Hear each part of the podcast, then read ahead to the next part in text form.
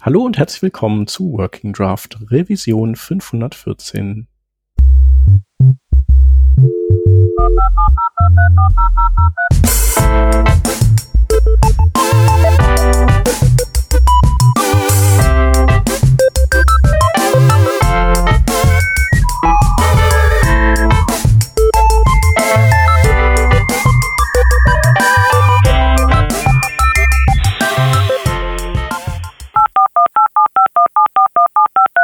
Diese Revision von Working Draft wird euch präsentiert von Hörerinnen und Hörern wie euch. Auf patreon.com slash workingdraft könnt ihr uns ein paar Euro in den Hut werfen.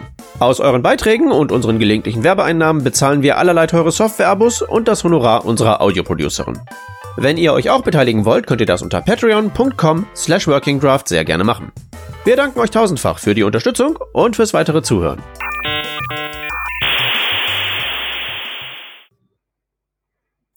Wir sind heute zu dritt, denn aus dem Team den Peter. Moin, moin. Ich bin der Shep und wir haben einen, äh, wieder einen Gast, den wir schon zweimal zu Gast hatten, nämlich den Freddy Braun. Hallo Frederik. Hallo. Hi. Ähm, du bist bekannt Mhm. wie ein bunter Hund unserer Hörerschaft, würde ich sagen. Darum äh, vielleicht nur irgendwie zwei Stichworte zu dir und den Alles Rest klar. wissen die ja schon. Genau. Ich mache, wie ihr alle schon wisst, bei, bei Mozilla in Berlin und arbeite an Firefox im Bereich Security und Web Security. Genau. und darum geht es natürlich heute irgendwie wieder. Auf jeden Fall. Genau, und darum ging es auch in den letzten zwei Folgen. Äh, das eine war irgendwie ähm, Cross-Site-Scripting und den HTML-Sanitizer, an dem Genau. du äh, quasi federführend äh, wirkst. Und das andere war im Prinzip so ein äh, Roundup, was, was es denn alles für so komische Security-Header gibt. Äh, moderne Genau. Cores, Corp, Coep und Coop. Genau. Genau. Wer richtig Bock auf Shed Array Buffer und Cross-Origin Isolation hat, der ähm, kann sich das nochmal anhören. Genau. Zum Beispiel der Peter. Immer.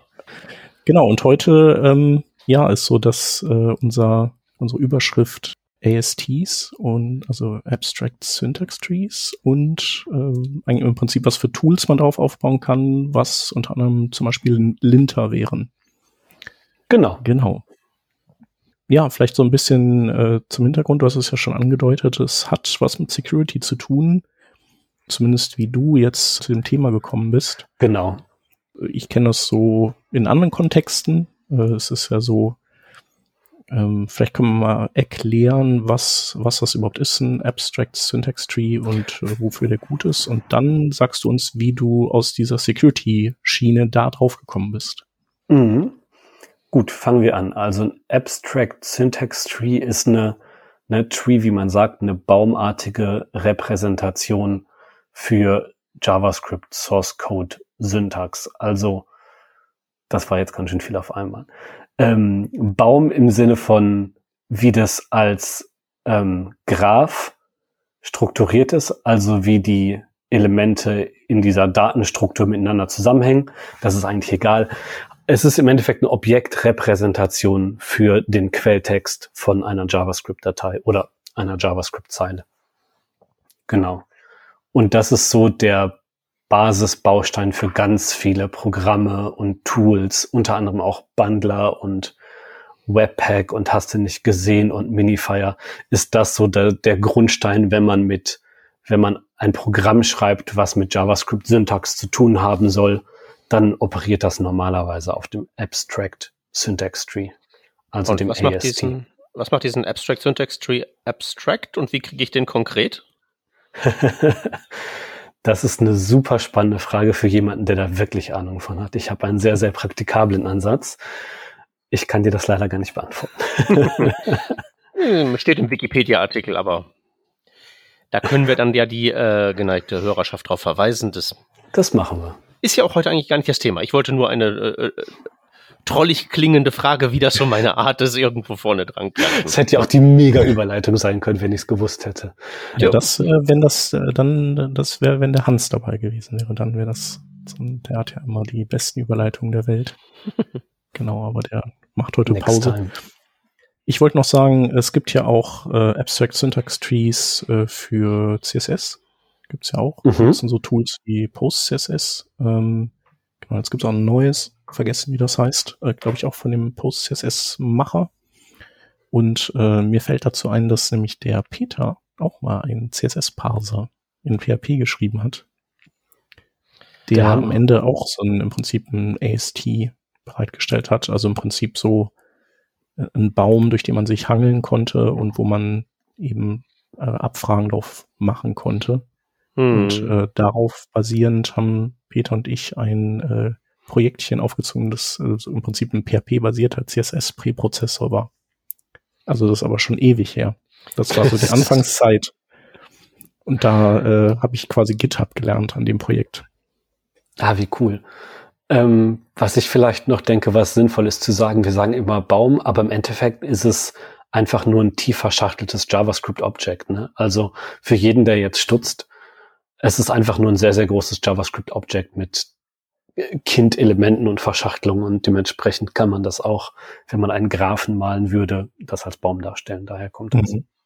Und die Elemente wären dann im Prinzip sowas wie, hier ist jetzt, äh, äh, weiß ich nicht, eine ein Keyword, also sowas wie var oder const oder let, dann ist irgendwie mhm. ein variablen Name, dann eine Wertzuweisung oder es ist eine Funktion.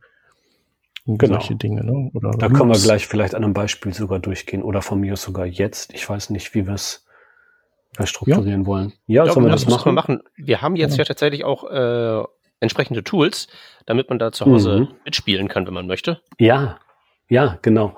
Ähm, was ich relativ schön finde, ist ähm, für alle, die jetzt uns direkt am Gerät hören, äh, zum Mittippen astexplorer.net.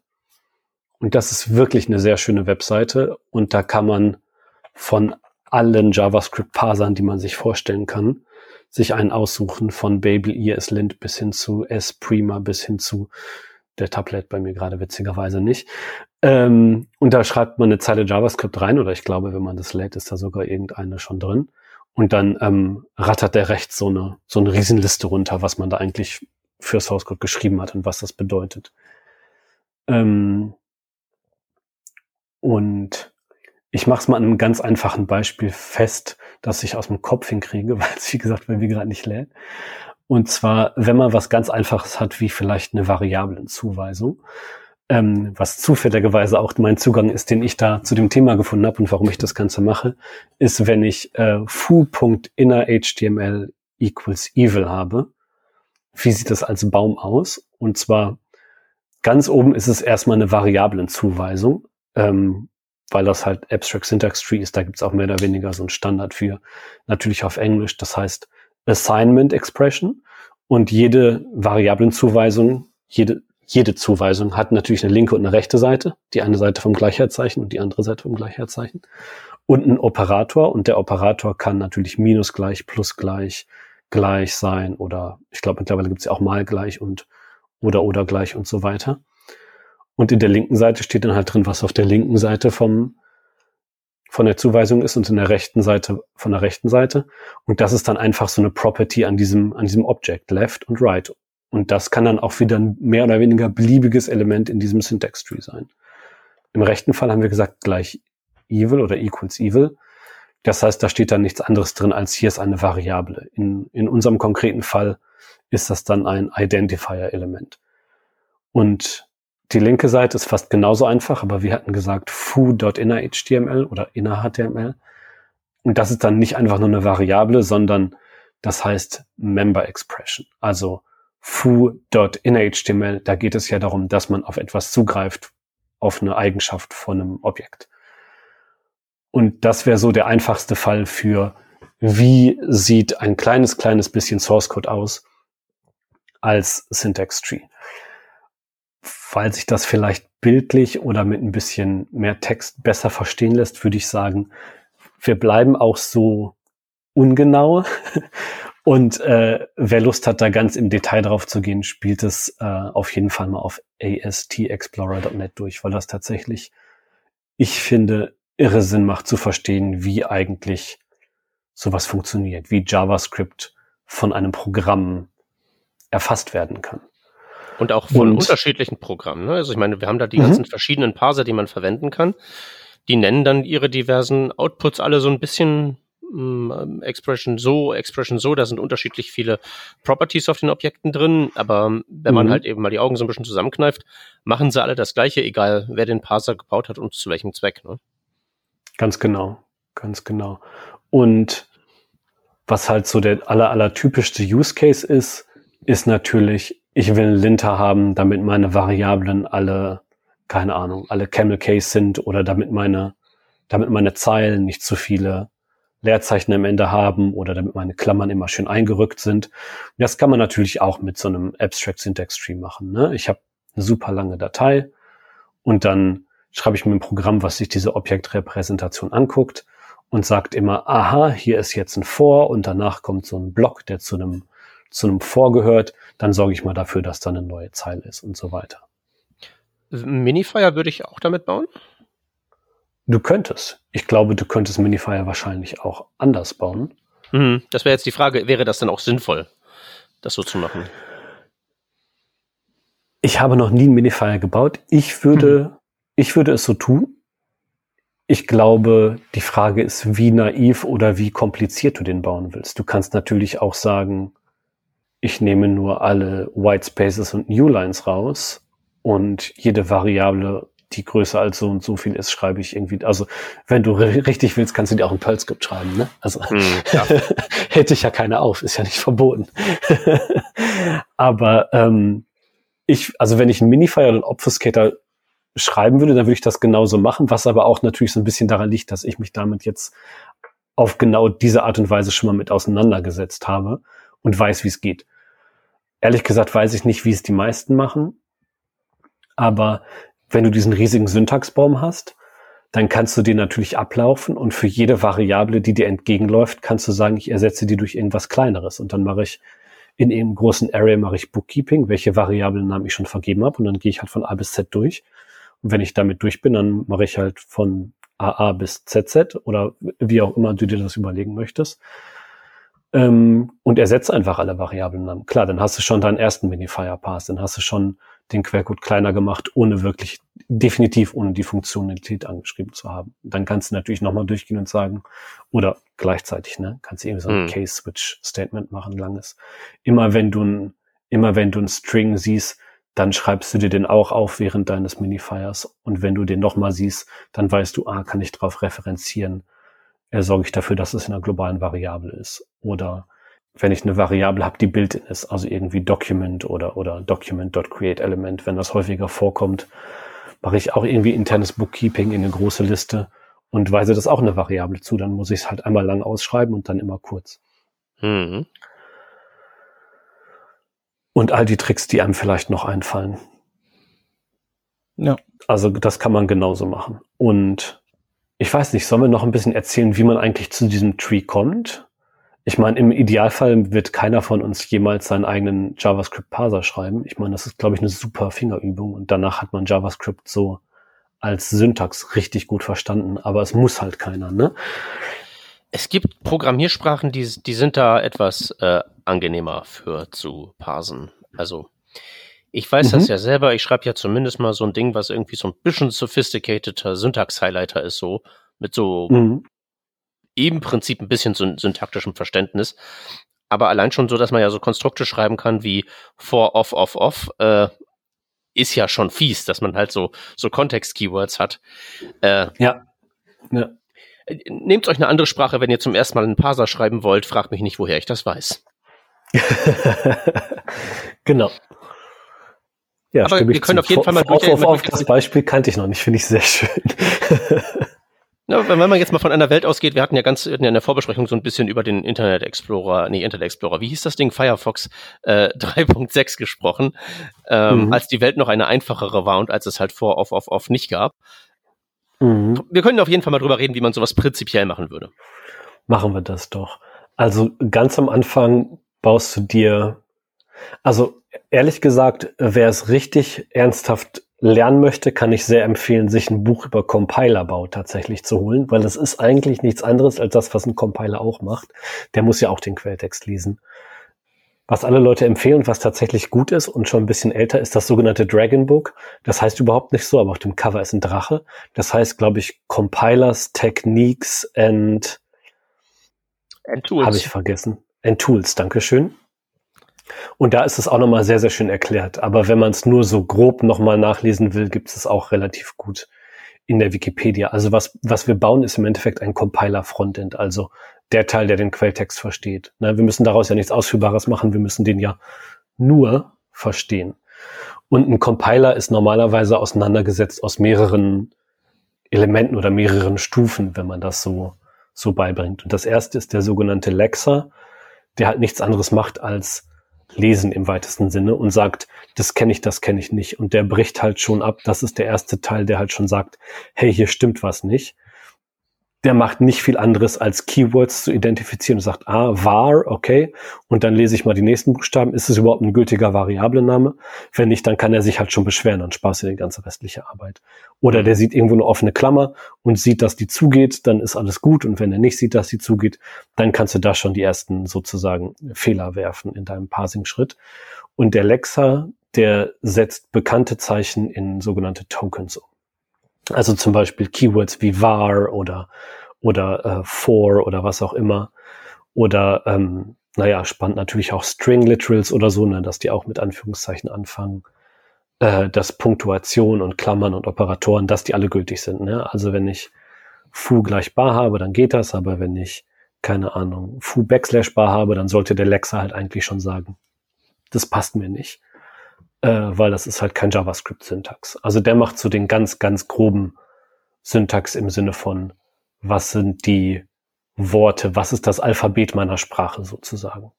Das heißt, er hätte wirklich auch noch keine Kenntnis von so Dingern, die ja technisch, glaube ich, auch als Syntaxfehler äh, laufen, wie zum Beispiel äh, const a gleich 42 und direkt darunter nochmal const a gleich 23. Das, das wird der Lexa noch nicht machen, genau. Mhm. Ich glaube, wie gesagt, das ist jetzt so das akademische Beispiel und, und wie ich das mit Büchern und so weiter gelernt habe. Ich kann mir vorstellen, dass ein moderner JavaScript-Parser ganz viel auch gleichzeitig einfach macht. Ähm, aber im typischen Fall sagst du, erst mache ich aus den Buchstaben Tokens und dann gucke ich mir die Tokens an und gucke, ob die gültig sind. Sozusagen, erst mache ich die Buchstaben und die Sprache und danach mache ich, oder, oder die Vokabeln und danach mache ich die Grammatik, sozusagen. Erst zerhacken, dann analysieren, wie so ein guter Programmierer. So ein bisschen, genau. Und die Grammatik wäre dann halt, äh, dass die Tokens in richtiger Reihenfolge steht. Ne? Also for, off, off, off geht anscheinend, aber const a gleich 5, const a gleich 6, das geht halt nicht. Das macht dann der Parser oder ich glaube, da gibt es noch einen anderen Begriff für. Ne, ich glaube, man sagt dann einfach der Parsing-Step, also Lexing und dann Parsing. Und am Schluss hast du dann Syntax-Tree. Und aus dem Syntax-Tree kannst du dann natürlich noch viel, viel mehr machen. Und, oder im Allgemeinen passiert natürlich viel, viel mehr je nach Programmiersprache. Was wir ja die ganze Zeit sagen, ist JavaScript. Ne? Da gibt es keine Variablentypen, da gibt es keine Typüberprüfung, die man machen muss. Das passiert ja eigentlich zu 99 Prozent zur Runtime. Ne? Das, das macht ja alles nicht der Teil, der den, der den Source Code liest.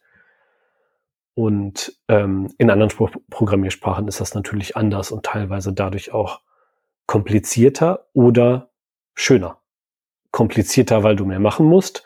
Schöner aber, wenn du ein Syntax-Tree hast, wo drin steht, hier wird was zugewiesen oder hier wird eine Funktion aufgerufen, aber ich weiß ganz genau, das, was da reingeht, ist halt vom Typ.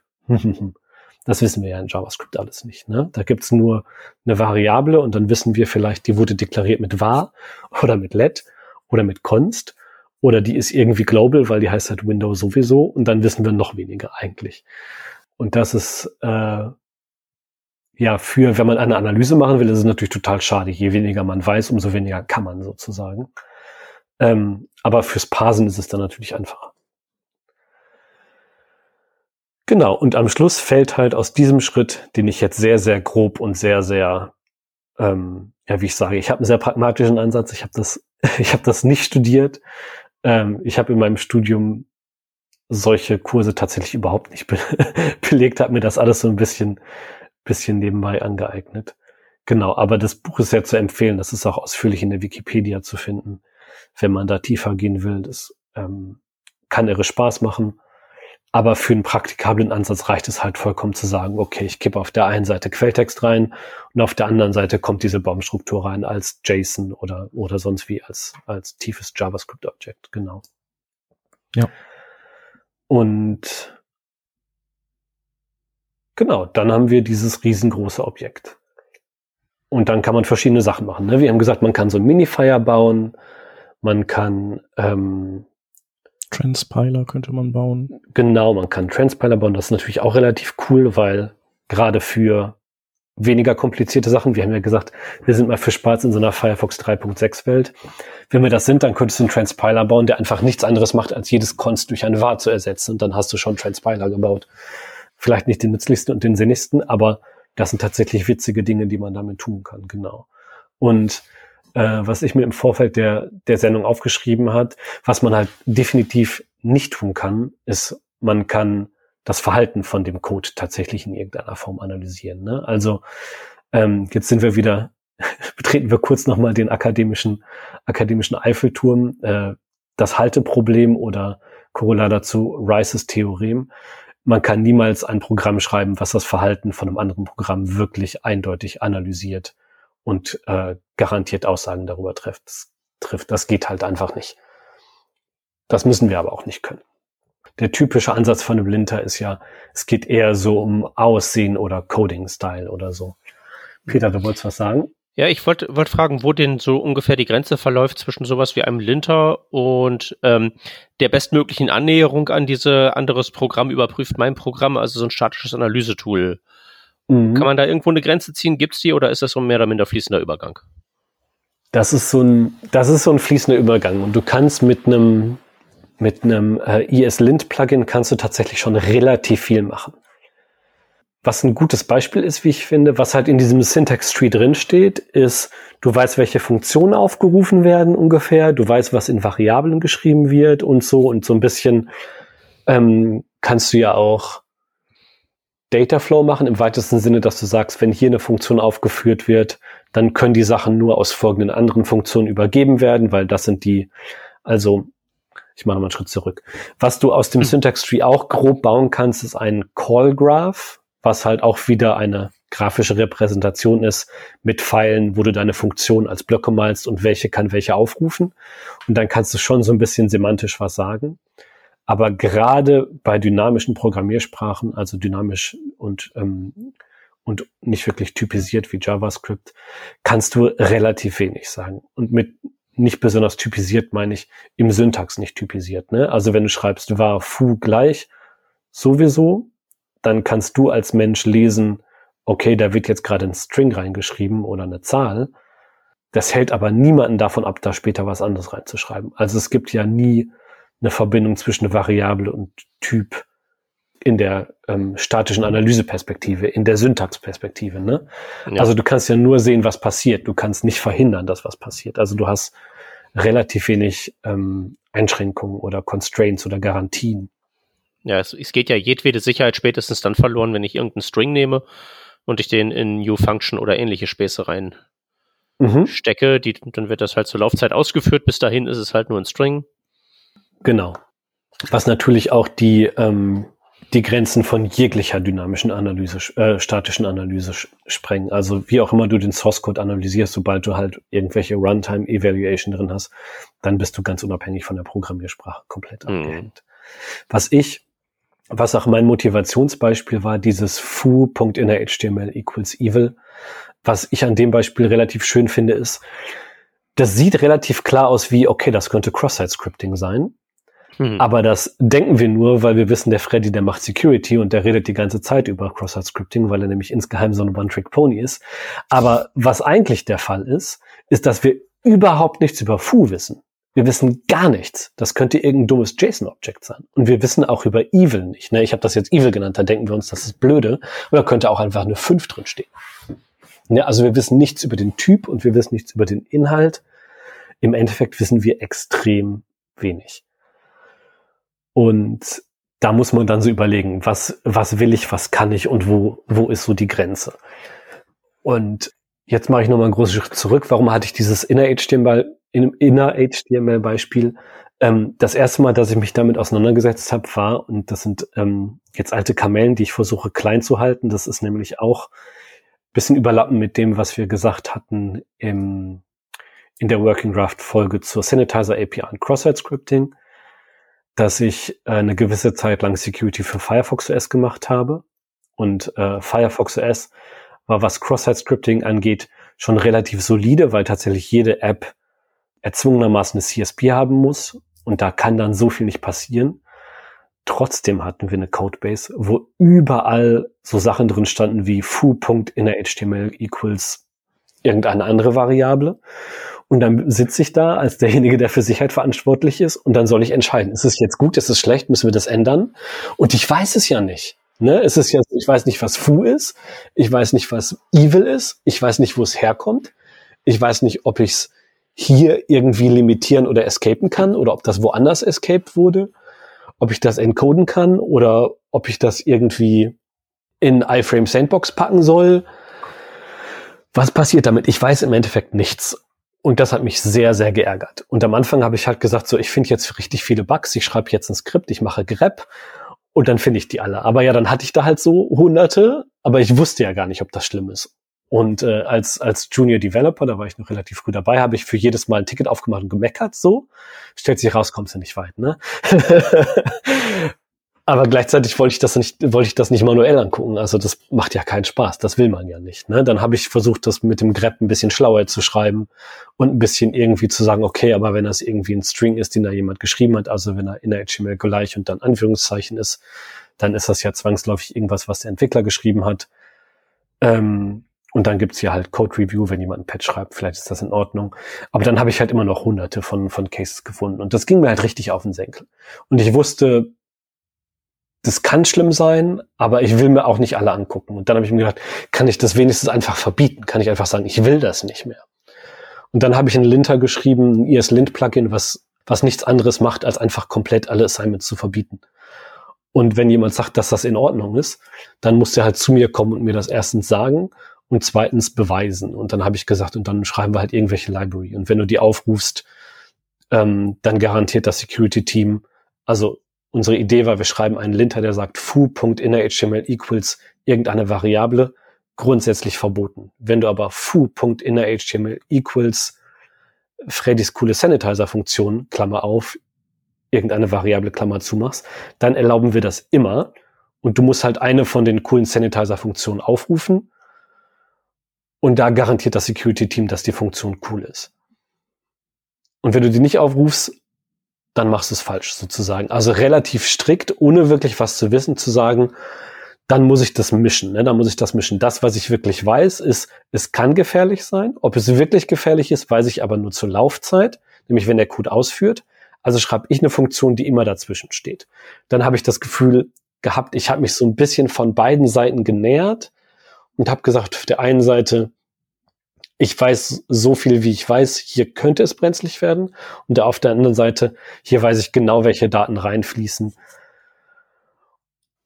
Und das war schon nicht schlecht, hat aber trotzdem für sehr viel Frustration bei den Entwicklern gesorgt, ja. weil die nämlich, weil die nämlich dann doch wieder all diese Fälle hatten, die ich vorhin erwähnt habe, nämlich ich mache mein Escaping aber viel, viel früher. Ich mache das nicht erst unten beim Assignment. Ich hole mir das aus acht verschiedenen Quellen.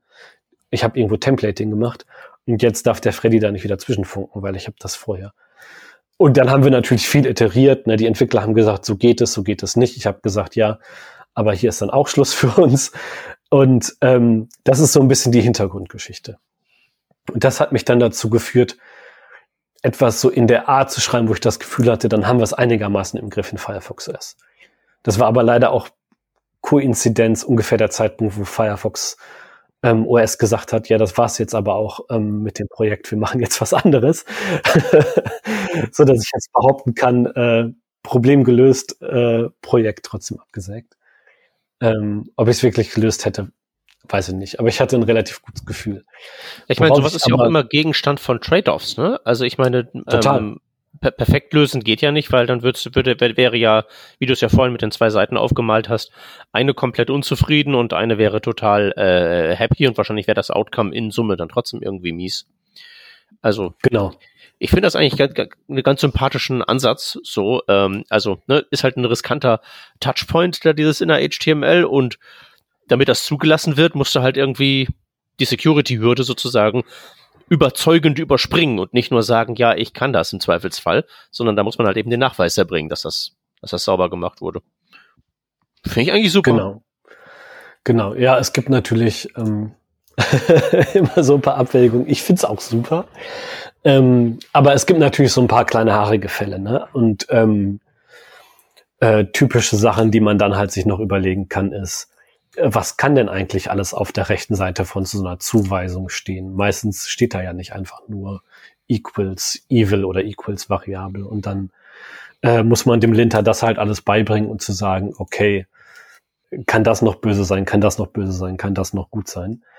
Und ein paar Sachen, die man halt dann doch wieder ganz schön sieht im Syntax, ist halt, was ich vorhin gesagt habe, dass das ähm, heißt im Syntax Tree sogenannt, sogenannter Literal. Das ist, wenn du halt wirklich einen Wert in deinen Code schreibst. Also eine 5 ist ein Literal, aber halt auch ein String, der halt einen Anfang und ein Ende hat. Das ist in Summe einfach ein Literal. Und da haben wir dann gesagt, der String, der kann nicht Attacker-controlled sein und wir gehen davon aus, dass unsere, unsere Entwickler keinen Quatsch machen. Das können wir auch immer erlauben. Und tatsächlich einer der häufigsten Fälle von inner HTML, was wir dann auch gelernt haben, wo wir hunderte von Fällen mit abgefrühstückt haben, war gleich leerer String äh, mhm. weil das einfach immer noch ein sehr, sehr, sehr, sehr nützliches Bausteinchen ist im Manipulieren von, vom DOM. Ich mache das jetzt hier unten alles einfach mal weg. Äh, in der HTML equals empty string, genau. Was wir niemals tatsächlich richtig gut sehen konnten, ist, wo dieses inner HTML von, von drunter hängt, also was das für ein Objekt ist. Weil gerade wenn es in Richtung DOM geht oder darum, dass irgendwelche Elemente irgendwo erstellt wurden, ähm, da verliert man unheimlich schnell in diesem, diesem statische Analyse-Kontext, ähm, also im Kontext, dass ich mir nur den Quelltext angucke, unheimlich schnell den Überblick. Also was quasi dieses Fu, was das Fu jetzt genau für ein Ding ist, ja. Ganz genau. Das haben wir dann zum Schluss auch irgendwie gemerkt, das interessiert aber auch keinen, das fragt sich auch keiner. Weil es ist relativ selten, dass du das in irgendwelchen, als, als typische Property in irgendwelchen JSON-Objekten rumliegen hast, genau. Mhm. Weißt du denn, äh, ob deine, deine Bemühungen, äh, Firefox OS abzusichern, wenigstens in KaiOS übernommen wurden? Das ist doch, äh, basiert doch auf Firefox OS, oder? Da lebt es doch weiter. Das ist eine richtig gute Frage. Ich weiß gar nicht, das wird ja zwangsläufig noch Open Source sein. Ne? Ich habe ich hab mir niemals die Gedanken gemacht, ob ich mir deren Bildtools mal angucke. Oder das schreibe ich mir mal. Äh, das schreibe ich mir Genau vor deinem Commit haben die das weggeforkt. Nein, die werden, also ich hatte das als ESLint-Plugin geschrieben, das gibt's auch noch. Das heißt ESLint-Plugin No Unsanitized haben wir das genannt. Also weil die meisten ESLint-Plugins mhm. heißen halt No, keine Ahnung, No Camel Case oder ja. No hast du nicht gesehen oder No Eval oder was. Und wir haben halt gesagt No Unsanitized, also Unsanitized heißt halt irgendwas, was kein Sanitizer benutzt. Also irgendwas, äh, was wir verbieten wollen. Und im Umkehrschluss, wir haben halt diese Library, was ich gesagt habe, diese Funktion, die wir bereitgestellt haben, war im Endeffekt ein HTML-Sanitizer und der, der war halt sozusagen der Troll, der unter der Brücke steht. Wenn du mit dem, wenn du mit inner HTML sprechen möchtest, dann, da musst du hier durch. Das war so der Sanitizer, genau. Und ja, zu KaiOS kann ich nichts sagen, aber ich weiß, dass es tatsächlich in, ähm, in Firefox selber und diversen, ähm, diversen verwandten Mozilla-Tools noch erfolgreich ist, insofern als dass es tatsächlich mittlerweile zur Default Toolchain gehört für alles, was wir so an JavaScript-Code schreiben. Also ob es jetzt Firefox Extensions sind, da gibt es ja definitiv einige, die äh, von uns selber entwickelt werden, wie zum Beispiel äh, Facebook-Container, wo wir ja irgendwie so ein paar Preise für bekommen haben, weil es den, ähm, den Facebook-Tracking-Cookie so ein bisschen blockiert. Oder kennt ihr Multi-Account-Container? Mm, ja, ich glaube von gehört, ja. Aber das ist ein super Firefox Add-on, kleiner Werbeblock. Mhm. Ähm, du versiehst alle deine Tabs mit einem, mit einem Icon oder mit einem Label und sagst, das ist jetzt nicht einfach nur ein neuer Tab, sondern das ist ein Arbeitstab oder das ist ein Social Tab oder das ist ein Shopping Tab. Und deine, deine aktuelle Session, dein Login und deine ganzen Cookies, die werden nicht ähm, unter diesen Labels untereinander durchgetauscht, sondern jede Kategorie von Tabs hat seinen eigenen Cookie Jar, sagen wir, also jene, seine eigene Keksdose, mhm. so dass ich halt auch zum Beispiel fünfmal im äh, Google-Account eingeloggt sein kann. Einmal, einmal privat, einmal beruflich oder, oder sonst wie. Ähm, cool. Genau. Das ist eine Extension, die auch von uns geschrieben wird. Und die meisten Extensions benutzen auch diesen Linter. Genau, darauf wollte ich eigentlich hinaus. Und was ja viele nicht wissen, außer man hat schon vorherige Folgen mit mir gehört, da habe ich das bestimmt auch schon mal erwähnt, ähm, ein sehr, sehr großer Teil des Frontends von Firefox, also das ganze User Interface, das man sieht, ist alles mit Webtechnologien geschrieben. Also der Knopf, um einen neuen Tab zu öffnen, ähm, wie die Tabs aussehen, wie die Adressleiste aussehen, das ist alles mit JavaScript und HTML geschrieben. Und wenn man da Cross-Site-Scripting drin hat, wäre halt blöde, weil das ist im, äh, das ist in dem Teil von Firefox, der nicht sandboxed ist, nämlich im, ähm, im Parent-Prozess in unserem, in unserer Security-Architektur. Da will man kein Cross-Site-Scripting haben. Haben wir auch nicht. Da haben wir ganz, ganz viele Hardening-Mechanismen, gibt es ähm, verschiedene Blogposts und Paper zu, aber da, auch da wird dieser Linter eingesetzt. Also eigentlich überall da, wo wir sagen, wir schreiben JavaScript, wir machen das nicht für Spaß, und naja, gut, eigentlich macht es uns auch Spaß, aber ihr wisst, worauf ich hinaus, worauf ich hinaus will. Ähm, eigentlich überall, wo irgend, in irgendeiner Form JavaScript geschrieben wird, benutzen wir eigentlich diesen Linter. Von daher ähm, ist er tatsächlich relativ erfolgreich und relativ gut in dem, was er tut. Ja. Und das heißt also, ähm, der ist nicht, äh, der ist nicht sozusagen mit der Einstellung von Firefox OS äh, mitgestorben, sondern genau. der ist äh, sozusagen ein, ein Tool, was, was ihr eigentlich für alle eure Projekte seitdem einsetzt. Mhm. Und tatsächlich auch ein paar andere relativ große Open Source Projekte. Ich glaube, ähm, Kibana setzt das ein. Das ist so ein, so ein Dashboard für, hilf mir, Elasticsearch? Mm, ja, ja, ich glaube ja. Doch. Mhm. Ich glaube, ne?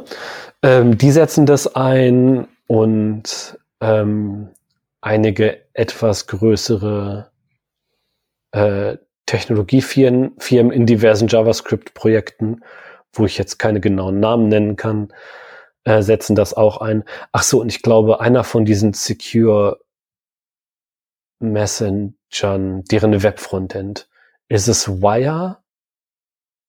Wire Messenger, Threema Messenger oder beide sogar. Die, diverse setzen es tatsächlich ein. Und dann kriege ich natürlich ab und zu auch Bug Reports, deswegen sehe ich das. Von daher ist es auch kein Geheimnis.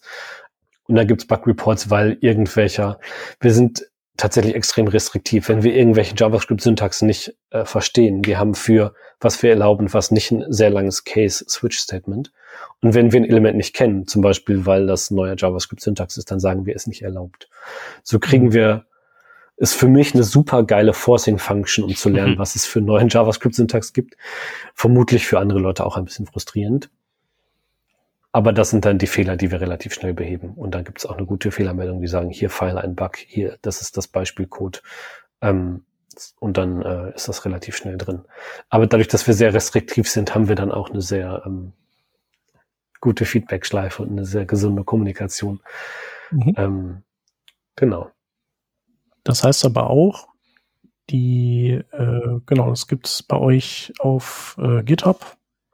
Genau zum Runterladen und zum äh, Einsetzen in Projekten? Ist man da relativ schnell am Start oder ähm, ist das so ein bisschen, wie viel Setup-Arbeit ist das, wenn man, wenn man das benutzen möchte? Wie das, wie das so bei jedem Linter ist oder jeder, der schon mal irgendwo gesagt hat, ich habe hier ein Projekt und jetzt mache ich mal den Linter an. Erstmal hast du super viele Warnungen und du weißt nicht, was du damit tun sollst. Und gerade im Security-Kontext ist es natürlich sehr wie soll ich sagen, ernüchternd wahrscheinlich, weil man dann in diese Schockstarre gerät oder vielleicht in die Situation, die ich vorhin beschrieben habe. Was mache ich jetzt damit? Ist das wirklich alles schlimm? Ist das unsicher?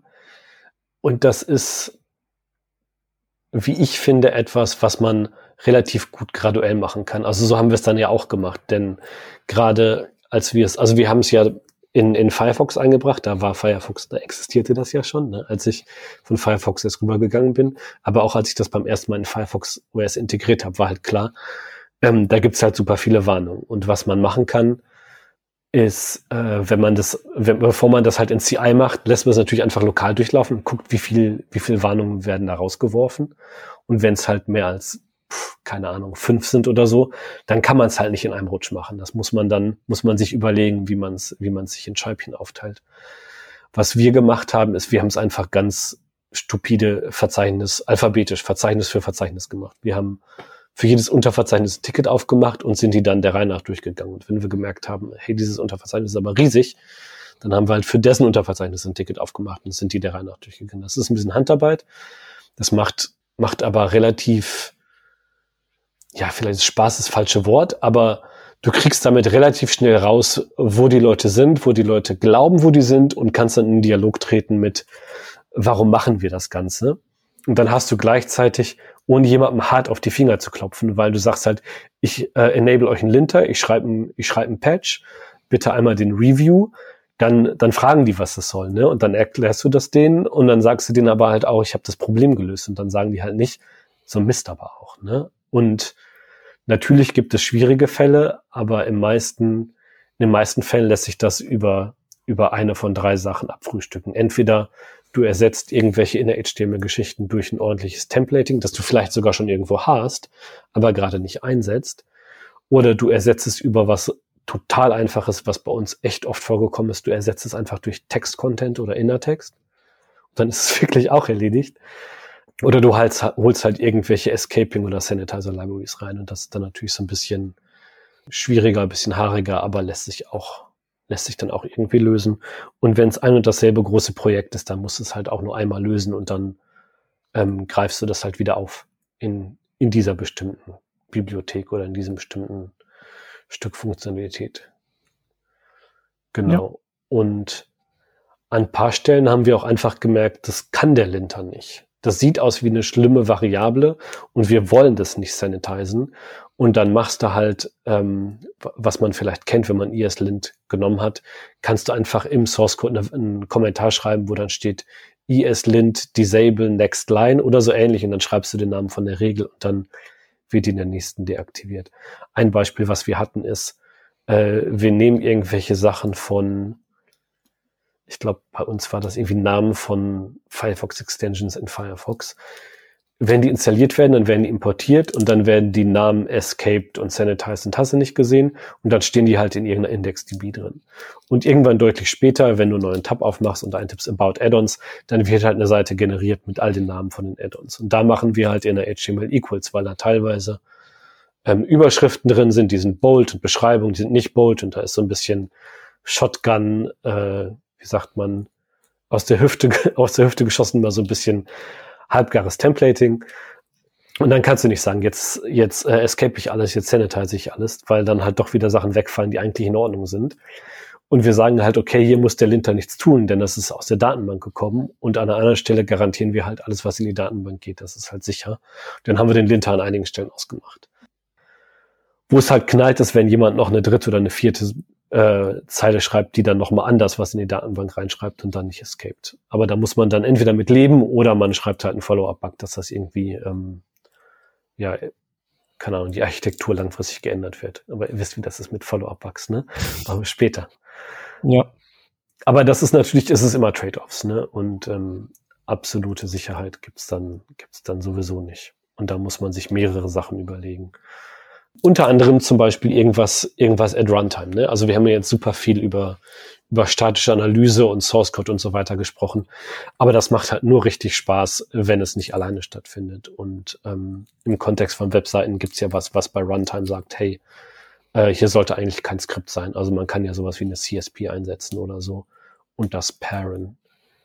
Und dann hast du halt auf der einen Seite weiß ich, ich habe das nicht geschrieben und auf der anderen Seite weiß ich, äh, selbst wenn ich es geschrieben hätte, aus Versehen oder was auch immer, dann fängt halt der Browser nochmal auf. So. Ja. Und so kann man das eigentlich gut. Und das ist auch, auch was, was wir definitiv gelernt haben, dass ähm, eben aufgrund der Tatsache, dass du variablen Inhalte nicht siehst und keine Typen hast und kein gar nichts, dass du das am besten mit irgendwas ähm, ja, zusammensetzt, was dann doch mehr und mehr Eindruck hat. Also irgendwas at Ja, cool. Und ähm, du arbeitest ja weiterhin an dem HTML-Sanitizer, an der API. Mhm. Die ist ja, lässt sich ja nicht nur im Firefox ausprobieren, glaube ich, auch äh, mittlerweile in Chrome, richtig? Ja. das wäre ja dann sozusagen was, was wahrscheinlich dann auch ganz gut andocken könnte an dieses, an dieses ESLint-Plugin. Also ich hier in den Beispielen, da habt ihr eure eigene Escape-HTML-Funktion. Mhm. Wahrscheinlich bleibt die auch, aber was die macht, ist wahrscheinlich dann irgendwann, oder tut sie jetzt schon wahrscheinlich so einen Feature-Test durchführen, ob diese API da ist und wahrscheinlich äh, im Falle, dass sie da ist, äh, wird die genutzt und ansonsten wahrscheinlich irgendwie äh, DOM Purify oder irgendwie sowas, ne?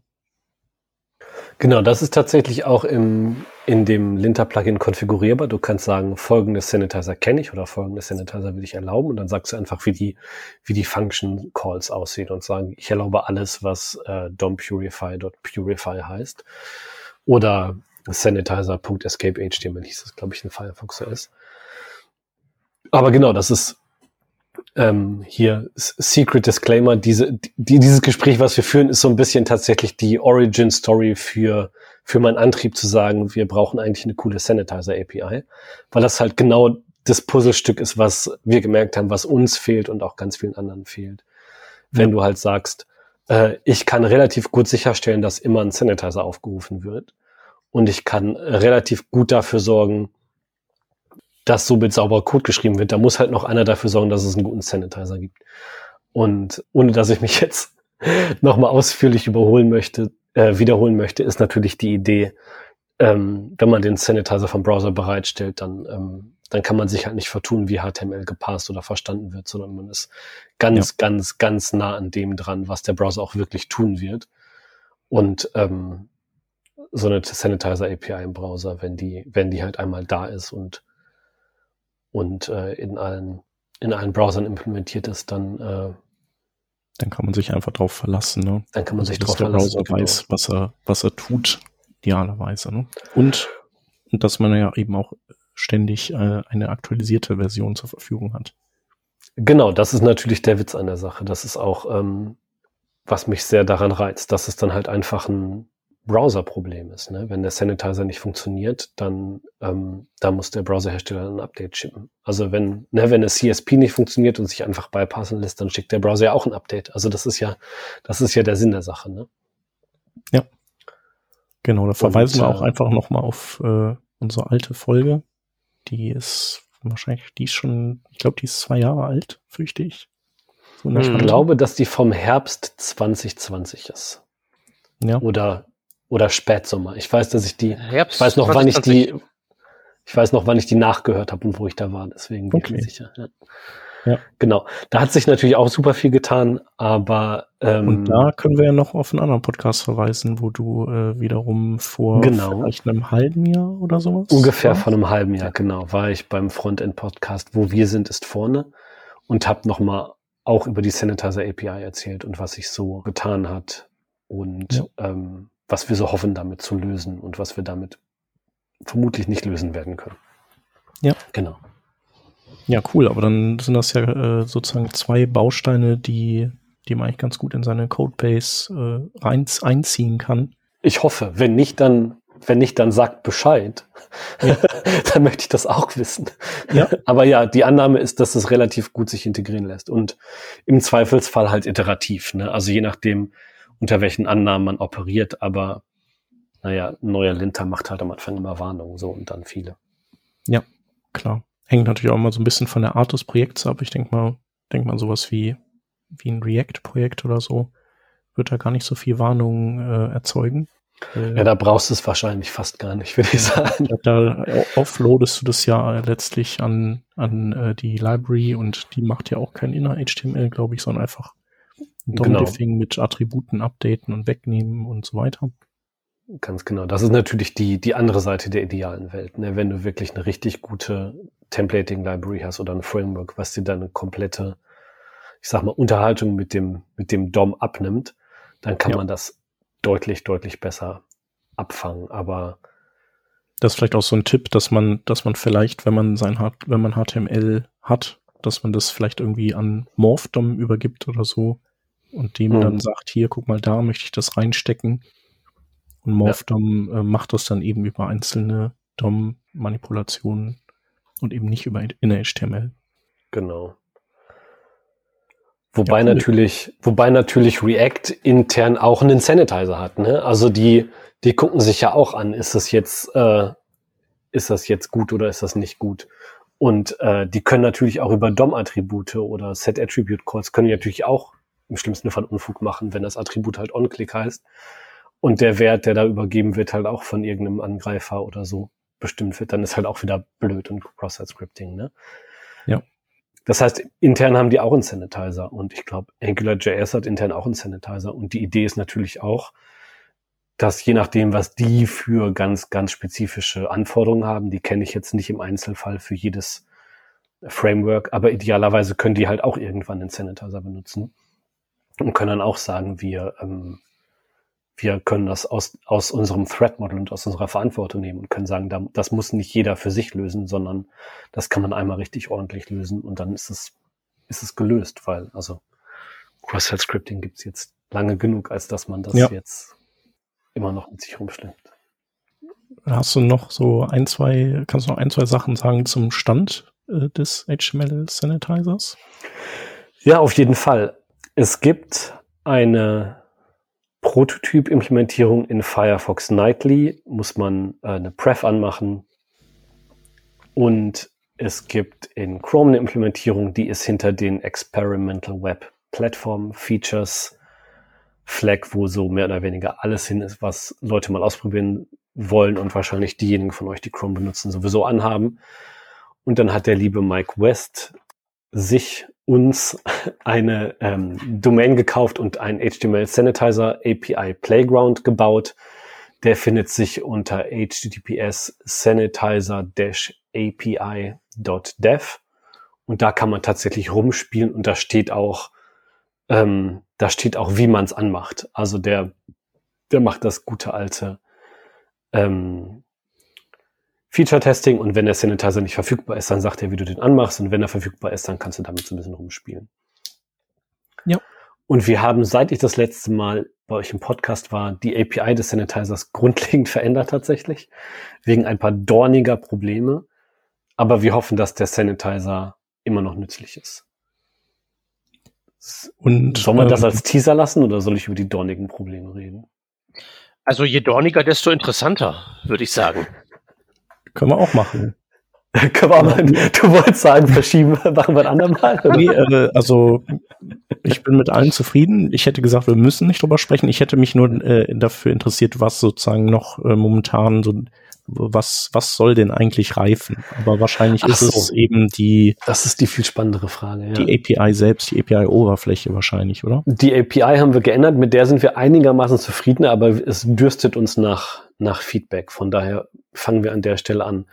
Wir haben was relativ, sagen wir, dummes, vielleicht auch witziges bemerkt, nämlich, nachdem wir da ungefähr so ein ja, Jahr lang dran gearbeitet haben, haben wir gemerkt, äh, das HTML-Parsing, wie wir das gerne machen würden in unserer Sanitizer API, in unserer Spezifikation, die wir da schreiben, dass das so im Grunde genommen im Browser nicht so passiert, wie wir dachten und auch in keiner anderen Spezifikation, auf die wir uns berufen können, in irgendeiner Form gemacht wird. Was wir ja alle sehr, sehr gerne hätten, wäre eine Sanitize-Methode, wo du einfach ein bisschen HTML reinwirfst und dann kann der Browser das verstehen und daraus einen kleinen Mini-HTML-Baum bauen und dann ähm, guckt er sich die Elemente an und sagt, okay, Script kommt raus, guckt sich die Attribute an, sagt OnClick kommt raus und lässt den Rest drin. Dann hast du halt immer noch diesen HTML-Baum und dann wird er ins Dokument geworfen. Es stellt sich aber raus, dass man HTML nicht einfach so als String parsen kann. Und zwar gibt es eigentlich nur zwei Methoden, HTML zu parsen, laut Standard und wie es alle Browser tatsächlich machen äh, ein schmutziges Geheimnis, was uns viele Bibliotheken bis vor kurzem verheimlicht haben. ähm, entweder du parst ein HTML-Dokument, aber dann ist das Ergebnis vom Algorithmus auch ein vollständiges Dokument. Und ja, wenn du keinen Doctype drin hast oder dein Head nicht richtig geschlossen hast oder so ein Scheiß, dann repariert das der Browser, weil der Browser nun mal so ist. Aber es gibt entweder einen Document Parser und am Ende gibt es ein Document oder es gibt einen HTML Fragment Parser. Der gibt dir auch ein HTML Fragment, aber der kann nicht einfach nur ein String parsen, der muss immer einen Kontext haben. Und der Fragment Parser ist das, was intern sozusagen aufgerufen wirst, wenn du inner.html gleich machst. Ne? Du machst foo.inner.html gleich und dann wird der Fragment Parser aufgerufen und das HTML wird grundlegend anders gepasst, je nachdem welches foo das ist. Ja. Vielleicht fällt euch ein Beispiel ein, ein. Wenn nicht, dann ist ein relativ gutes Beispiel ähm, Text Area. Text Area.innerHTML, das was du da rein tust, ist nachher gar kein HTML. Äh, ein schönes anderes Beispiel, was tatsächlich einiges kaputt gemacht hat auf Produktivwebseiten. Das kann ich vielleicht erzählen. Das war ein XSS, den jemand auf google.com gefunden hat. Weil die nämlich auch einen Sanitizer haben und der hatte folgenden Bug. Wenn du noscript.innerHTML gleich machst, dann wird das als Text gepasst, solange der Browser JavaScript aktiviert hat und der Text wird nicht angezeigt. Wenn du aber JavaScript aus hast, was vielleicht ein Sanitizer tut, dann guckt er sich den Inhalt von NoScript an und versucht das als HTML zu parsen. Und wenn in diesem Text nochmal irgendwas drinsteht, was vielleicht doch wieder als schließendes NoScript-Element interpretiert werden könnte, dann hört, je nachdem, ob du JavaScript anhast oder nicht, das NoScript an ganz unterschiedlichen Stellen auf. Und dann hast du halt tatsächlich irgendwelche komischen Injections. Und das ist ziemlich obskur und ziemlich abgefahren, aber im Kontext des Sanitizers müssen wir davon ausgehen, dass jemand was sehr, sehr Obskures und sehr, sehr Abgefahrenes uns in die Hand gibt und wir dürfen es halt nicht vermasseln. Deswegen kann die Sanitizer API nur so funktionieren, dass der Entwickler uns in irgendeiner Form einen Kontext übergibt. Also können wir leider niemals so eine API shippen, wie zum Beispiel DOM Purify aussieht. Das heißt, du machst Purify, wirfst einen String rein, kriegst einen String raus. Das können wir so gar nicht machen, weil wir dann ja raten müssen, welchen Kontext du benutzt und wir verstecken dann irgendwelche Use Cases, die aber der Entwickler vielleicht haben könnte, denn im Gegensatz zu einer sehr, sehr, sehr, sehr coolen Library wie DOM Purify, die auch extrem sicher ist und ich bin ein unfassbar großer Fan, können wir solche Trade-offs nicht machen, denn wenn du was als Web API spezifizierst, dann ist es halt für immer drin. Im schlimmsten Fall oder im besten Fall, wie man sieht. Ne? Das heißt, wir müssen davon ausgehen, dass die Leute, wenn die sanitizen wollen, in beliebige Elemente sanitizen wollen. Das heißt, wir müssen irgendeine Funktion bereitstellen, die auf jeden Fall einen Kontext braucht. Und da haben wir relativ lange drüber gegrübelt und uns geärgert, weil wir wären gerne so ergonomisch wie eine Library wie DOM Purify. String rein, String raus, fertig ab. Das geht leider nicht. Was wir uns mit reiflicher Überlegung mit lieben und schlauen Leuten, wie zum Beispiel Dominik De Nicola, der bei Google arbeitet und unter anderem auch die HTML-Spezifikation mit ähm, herausgibt, und Anne van Kesteren, der das gleiche macht, aber bei Mozilla. Ähm, nachdem wir mit vielen netten und schlauen Leuten gesprochen haben, sind wir zu der Erkenntnis gekommen, dass das Allereinfachste wäre, den Kontext explizit zu machen.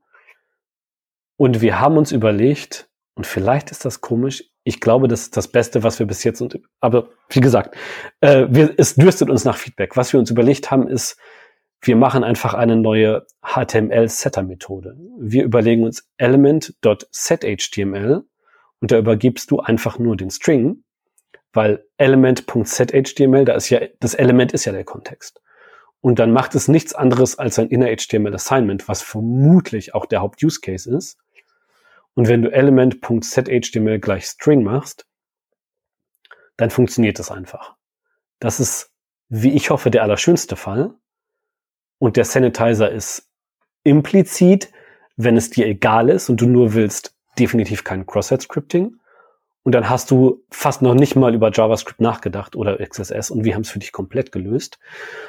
Oder aber du gibst hinten an den Funktionsparametern noch ein Sanitizer-Objekt an, das du entweder on the fly kreierst oder irgendwo schon in der Variable stehen hast. Das heißt, ZHTML erlaubt einen zweiten Parameter für irgendwelche Optionen und da kannst du dann noch einen Sanitizer übergeben. Aber im Idealfall ist unsere Lösung foo.zhtml, Klammer auf, evil, Klammer zu und es passiert nichts Schlimmes. Und dann kann man inner HTML im Linter einfach komplett blacklisten. Dann verbietest du es einfach. Also ich nehme das. Vielleicht gibt es einen CSP-Flag, dass es nicht mehr geht. Kann ja alles ein CSP-Flag sein. Ja, klingt auf jeden Fall äh, plausibel. Also was halt würde man das nicht, würde man das nicht sofort äh, setten wollen und irgendwie nur im Kontext von eines Elements irgendwie escapen und um es dann erstmal nochmal weiter aufzubewahren? Das ist das Ding. Wenn du es aufbewahren willst, dann kannst du dir halt überlegen, ich mache Document Create Element, was auch immer du später brauchst. Mach dann da Set HTML und dann kann ich entweder das Dokument mir irgendwo durch die Gegend schleppen oder tatsächlich den String wieder rauspoolen und sagen, hier element.inHTML und das in eine Datenbank schreiben. Mhm. Finde ich jetzt auch nicht schlimm. Finde ich auch nicht schlimm, aber dann darfst du es halt nicht verwechseln, weil wenn du dann wieder das Element, den Kontext sozusagen verwechselst oder vertauscht, dann kannst du potenziell in Teufelsküche kommen. Ne, die Beispiele, die mhm. ich gegeben habe mit NoScript-Element und Text-Array, die sind vielleicht obskur. Es gibt aber ein paar, die ein bisschen realitätsnahe sind, aber komplizierter zu erklären. Deswegen habe ich es jetzt bei den einfachen belassen. Und Achso, was wir ebenfalls gemacht haben, was im Endeffekt das gleiche ist wie Create Element, dann Set HTML, dann den String rausholen, ist, äh, es gibt auch eine Methode, die soll heißen Sanitize for und da übergibst du tatsächlich den Namen eines Elementes. Also das soll so ein bisschen wie Create Element und Get in HTML in einem sein. Du machst Sanitize for äh, Elementname und dann dein Input und dann kriegst du quasi ein Element raus, was neu für dich erstellt wurde, was den Sanitized Inhalt drin hat. Da bin ich aber nicht so ein super Fan von, weil ich das Gefühl habe, das eine tauscht das andere aus und der Set HTML Use Case ist ein bisschen praktikabler, ein bisschen näher am, am tatsächlichen Entwickler. Aber das ist jetzt meine persönliche Meinung, da sind wir uns noch nicht sicher. Ich habe beides implementiert in Firefox und in Chrome geht auch beides. Was passiert bei der zweiten Variante, bei dem Sanitize 4, wenn ich da ein Custom Element habe? So, also nach, mein, mein Szenario wäre jetzt Sanitize for Custom Element Tag Name, das registriere ich aber erst, nachdem ich sanitized habe. Ich, ähm, Sanitize for ist in dem Fall, ja, also Sanitize for ist in dem Fall äh, eine Funktion, die auf einem Sanitizer-Objekt liegt. Also du machst mhm. New Sanitizer, da kannst du Optionen übergeben oder nicht, und dann machst du, also My Sanitizer gleich New Sanitizer, Klammer auf Klammer zu Konstruktor, bla bla. Mhm. Und dann machst du mysanitizer.sanitize vor und dann dein Custom Element Peter Bindestrich Begrüßung mit Emojis drin und dann den Business Input. Und dann passiert das, was auch immer du in den Sanitizer-Konstruktor gemacht hast, als Option. Und ich glaube, wir haben lange überlegt und gesagt, also Custom Elements ist so oder so ein schöner, schöner Teil. Vielleicht reden wir einmal grundsätzlich über Custom Elements. Immer. Das Ding ist, das Ding ist ja eigentlich, weißt du bei jedem Custom Element, wenn es schon im Dokument registriert ist, was das eigentlich für ein Element ist. Ne?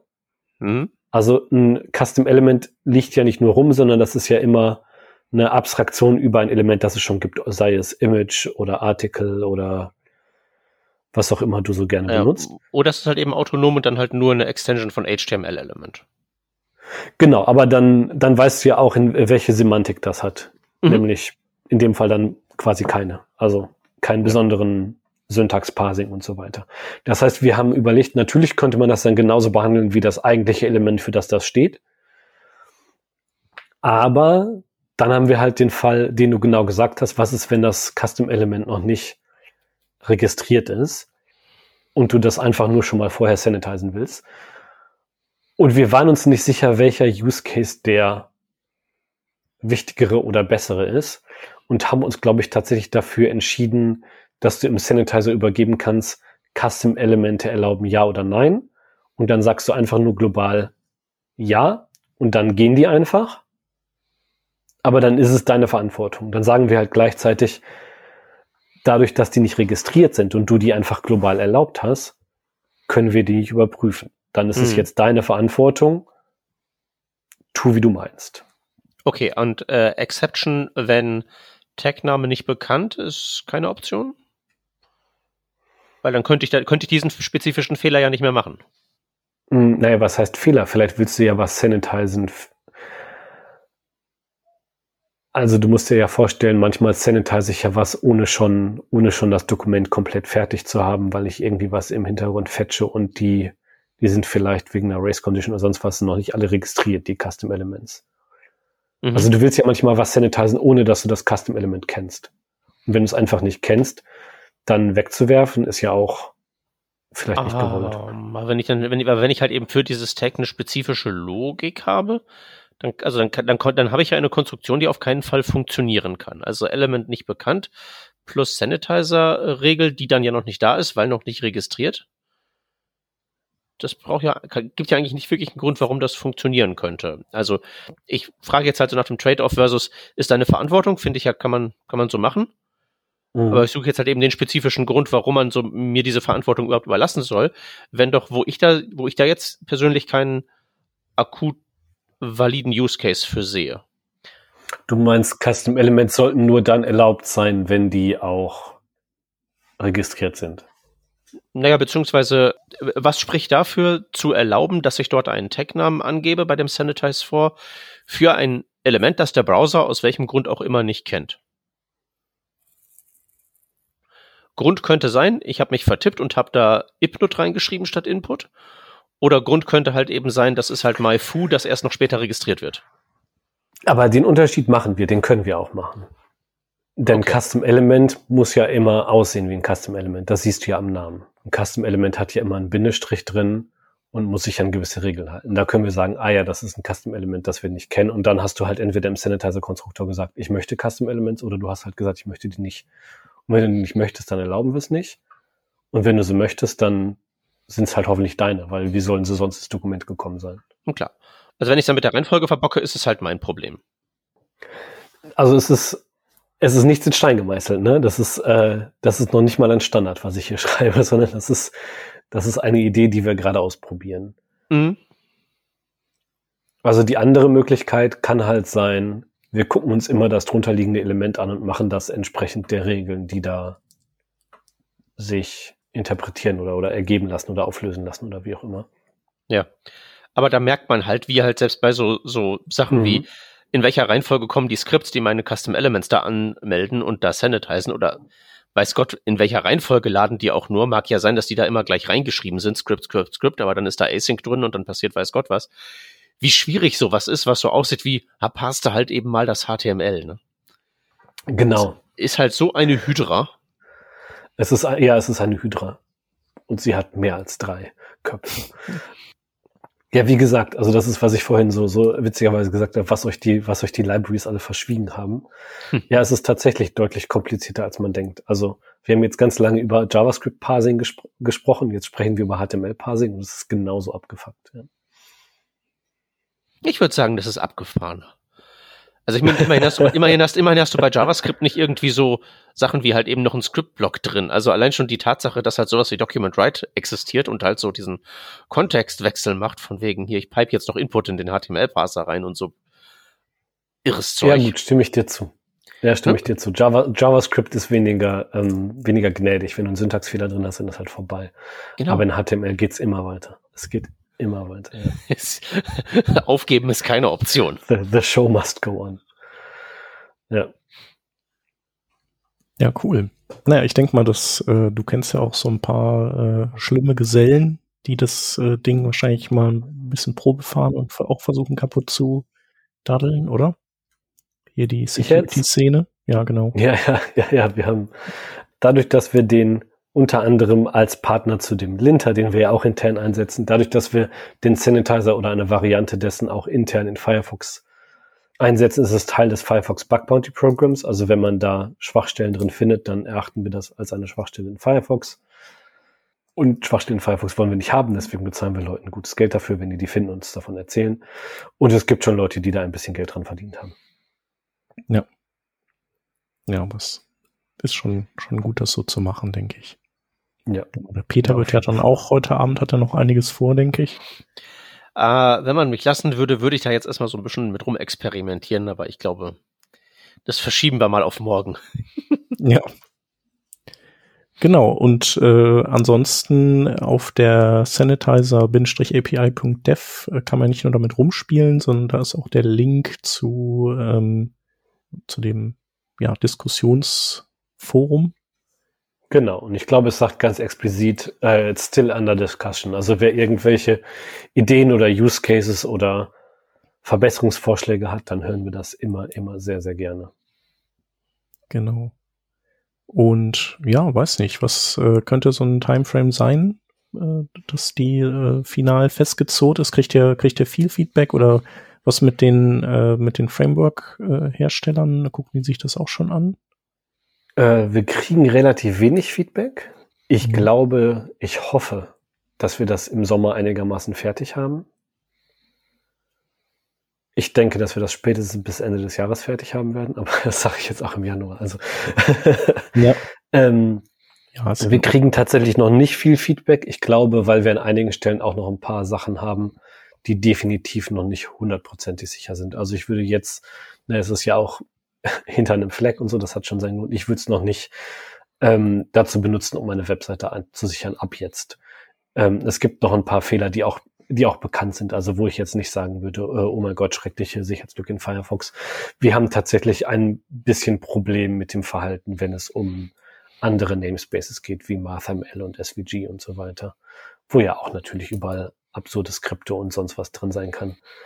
Ähm, einfach auch, weil wir das noch nicht so richtig schön standardisiert haben. Aber das ist auf dem Weg dahin, das sollte relativ bald passieren. Genau. Ich habe das Gefühl, du hast noch eine dritte Frage gestellt. Nee, eigentlich, eigentlich nicht. Bis wann das fertig war. Und. Ah, Frameworks. Frameworks, genau, stimmt. Das hatte ich noch gefragt. ähm, mein, äh, mein lieber Kollege, dessen Name ich noch gar nicht erwähnt habe, Daniel Vogelheim, der im Chromium-Team in München sitzt und das Ganze in, äh, in die Blink-Engine herein zaubert, der hat mit den Leuten hinter AngularJS gesprochen und gesagt, können wir mal versuchen, euren Sanitizer auszutauschen. Das war wohl nicht ganz so einfach. Ich glaube, die haben mal so ein, äh, so ein Test-Commit gemacht und den Sanitizer auskommentiert und äh, unseren eingesetzt und dann einmal die Tests durchlaufen lassen. Und ich glaube, die liefen alle durch. Aber das war, ähm, ich weiß nicht, wie deren Test-Suite aussieht. Die sind aber, glaube ich, noch längst nicht bereit, das durchzu. Ach so, die haben ganz andere Use Cases, genau. Was Schöne, was rausgefallen ist, dass die ähm, tatsächlich deren Sanitizer strikt genug ist, dass er noch ein Opera von vor fünf Jahren unter, unterstützt. Und Opera hat relativ, äh, relativ absurde Sachen erlaubt, zum Beispiel, ähm, vielleicht vertue ich mich, aber so im Sinne von Image href gleich JavaScript Doppelpunkt Alert 1 Mhm. ich, ich nickt jetzt wissend so, ja klar, das schreiben wir immer so. ähm, und äh, das heißt, die haben tatsächlich noch einen URL-Sanitizer drin, der halt alle Ahrefs durchgeht und sagt, hier, ich muss gucken, folgende Schemes gehen, nicht folgende Schemes gehen. Und was unsere Sanitizer eigentlich nur macht, ist, der äh, verbietet JavaScript-URLs in Href ich sag mal, in sinnvollen Kontexten. Und Image Source gehörte bis gerade eben für uns nicht dazu. Da müssen wir noch, äh, da müssen wir noch so einen so einen so einen Mittelweg finden, weil das dann halt auch ja nicht, nicht komplett beliebig absurd wird, aber da muss man irgendwo den Trade-off finden. Wie viel URL-Sanitizen wollen wir auch noch tun? Wir hatten eigentlich gesagt, wir machen, wir machen HTML und wie lässt sich das, wie lässt sich das mit der aktuellen API verbinden? Ähm, oder wie können wir den Entwickler erlauben, dass die da relativ schön und einfach hinterher spazieren und sagen, jetzt gucken wir uns noch alle URLs an. Mhm. Ähm, oder ist das was, wo wir sagen, das muss dann halt die CSP können? Keine Ahnung. Auf jeden Fall war deren Use Case ein kleines bisschen anders, ähm, so dass äh, die dann noch ein bisschen Code drumherum schreiben mussten. Aber das ist jetzt ähm, ja, kann man jetzt gar nicht sagen, Experiment erfolgreich und Experiment gescheitert. Das war auf jeden Fall sinnvolles Feedback. Da müssen wir noch mal gucken, wie wir da. Ja.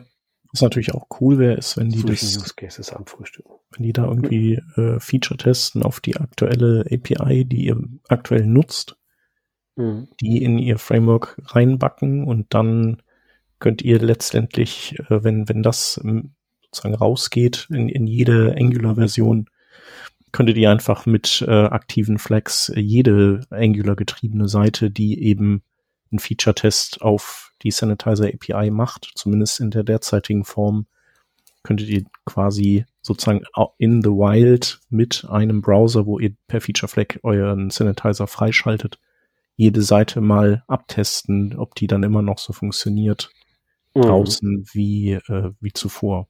Das wäre natürlich, selbst wär wenn, Bombe. Also selbst wenn von denen jetzt kein Riesenfeedback kommt, wäre das ja schon sehr hilfreich für euch einfach, ne? Ja, Weil, definitiv. Ja. Ähm, da weiß ich aber nicht, wie.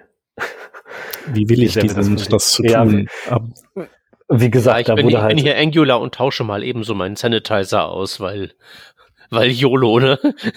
ja, die kommen halt aus einer ganz, ganz anderen Welt und die haben ja auch mit den, mit den Blink- und Chromium-Leuten eigentlich nicht so super viel zu tun. Ne? Also der, äh, die haben da mal so ein Commit in deren CI geworfen, ist halt bis jetzt was passiert ist. Ne? Also mhm. äh, irgendjemand in dem Projekt tatsächlich zu einer Entscheidung zu beeinflussen, ist wahrscheinlich ein anderer Schritt und ich habe keine Ahnung, wie das, wie mhm. das bei denen funktioniert.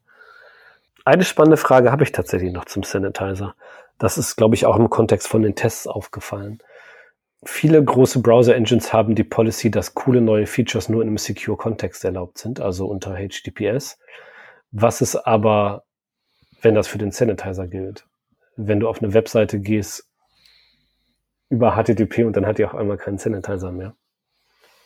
Das war nämlich, glaube ich, auch was, was passierte bei den, ähm, bei den, bei der Angular Test Suite. Da waren manche Seiten waren auf HTTP und die hatten halt Feature-Test. Wenn der Sanitizer nicht definiert ist, dann nehme ich den in Angular eingebauten. Und dann hat deren Test Suite gar nicht unsere Sanitizer API getestet, sondern das, was, was in Angular von vornherein drin war, weil der war ja nicht verfügbar. Ist gut, der Sanitizer kommt das gleiche raus wie bei uns. ja. genau. Blöd, ne? Ähm, da sind wir extrem hin und her gerissen. Ähm, oder ich das, persönlich ist bin extrem hin und her gerissen. Grunds grundsätzlich, ja, die, also grundsätzlich ist es eine klare Sache. Wir wollen coole neue Features nur in Secure Contexts haben. Aber wir wollen halt nicht, dass Webseiten explodieren, wenn äh, ein Benutzer oder ein Angreifer die über HTTP anbrowst anstelle HTTPS. Ja.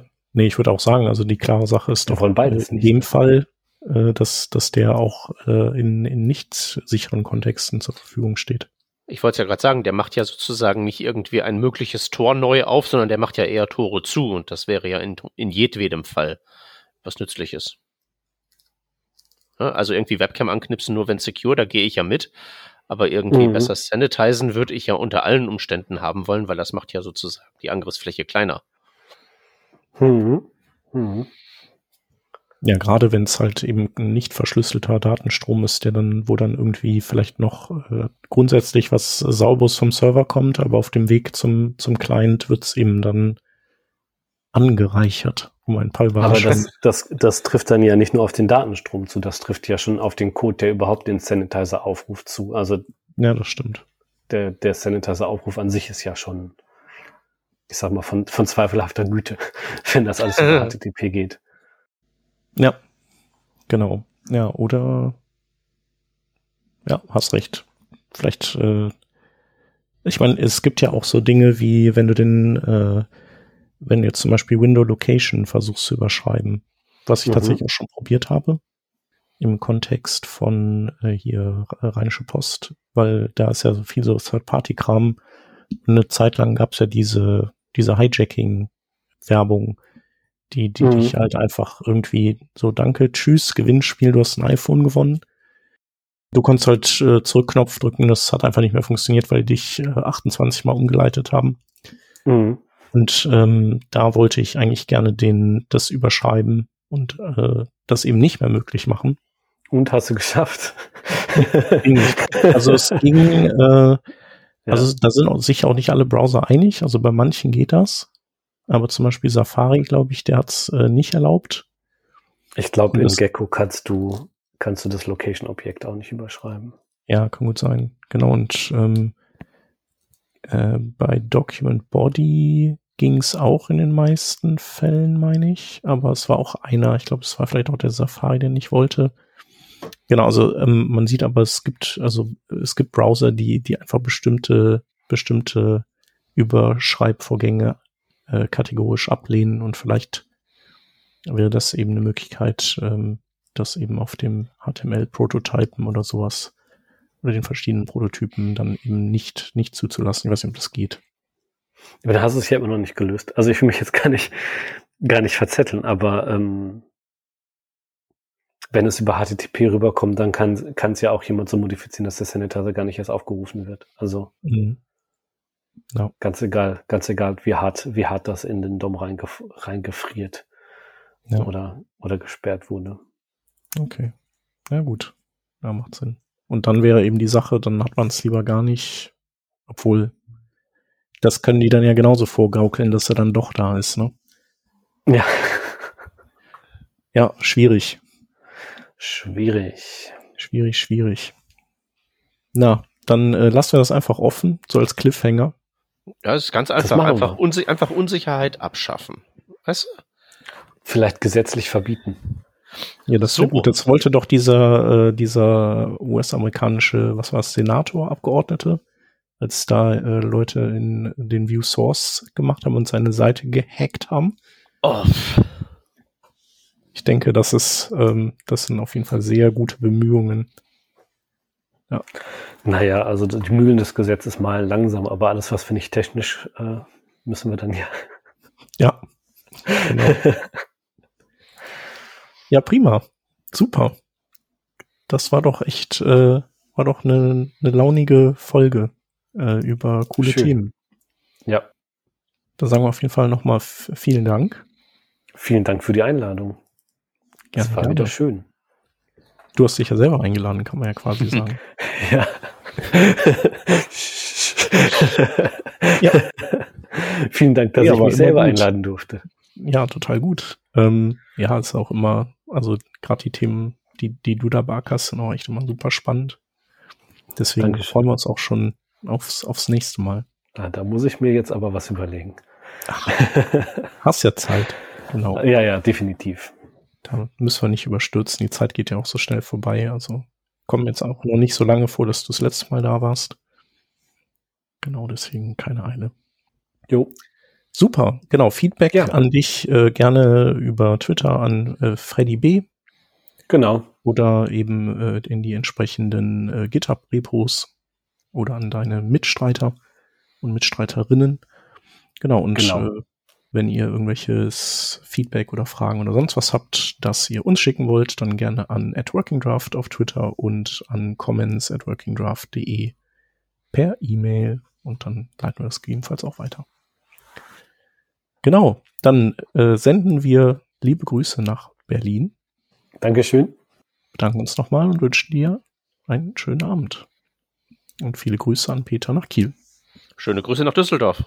Bis bald. Tschüss. Tschüss. Tschüssi.